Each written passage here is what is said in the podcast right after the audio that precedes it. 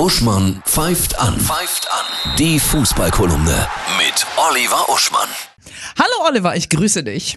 Hallo Annette. Es gab diese Woche eine Meldung, die, denke ich, so wie ich dich einschätze, dich erzürnen dürfte. Ja, Frauke Gernach, Geschäftsführerin des hoch angesehenen Grimme-Instituts in Mahl, ist dagegen, dass ARD und ZDF weiterhin Fußball senden. Stell dir vor, wenn auf dem Neptun, der ja sehr weit weg ist in unserer Milchstraße, wenn da möglich wäre, ein einzelnes Haus hinzustellen in einer Biosphäre. Sonst ist da niemand. Auf dem Neptun, ganz am Rande unserer Galaxie. Und da drin wäre Frauke Gerlach. Dann wäre sie immer noch bodenständiger und näher dran an der Bevölkerung der Erde als jetzt. Denn wenn es überhaupt noch irgendetwas gibt in dieser fragmentierten Gesellschaft, in der wir alle in unseren Blasen herumschweben wie die kleinen Äffchen in den transparenten Kugeln beim Spiel Super Monkey Ball, dann doch wohl Fußball. Ja. Auch wenn unsere Nationalmannschaft gerade nicht so beliebt ist. Aber EM, WM und natürlich die beruhigende Bundesliga-Sportschau Tradition jedes äh, Wochenende. Das interessiert doch nun wirklich alle. Das werden wir verhindern.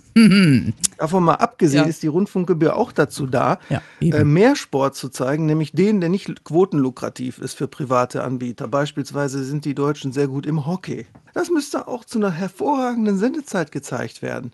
Dank der 89 Trilliarden Rundfunkgebühr im Jahr ja man keine Quote bedienen muss. Unsere Jungs, du sagst es, unsere Nationalelf schlägt morgen auf. Zwei Freundschaftsspiele stehen an, morgen Japan und Dienstag Frankreich. Und Freundschaftsspiele klingen immer so leger, aber wir wissen doch alle, wenn das verkackt wird, dann, Ui. dann wackelt Flick doch wirklich wie ein fauler Zahn, oder? Interessante Aufstellung. Er hat zum Beispiel Tiaf dabei und Gosens, der jetzt bei Union Berlin ist, was ich super finde.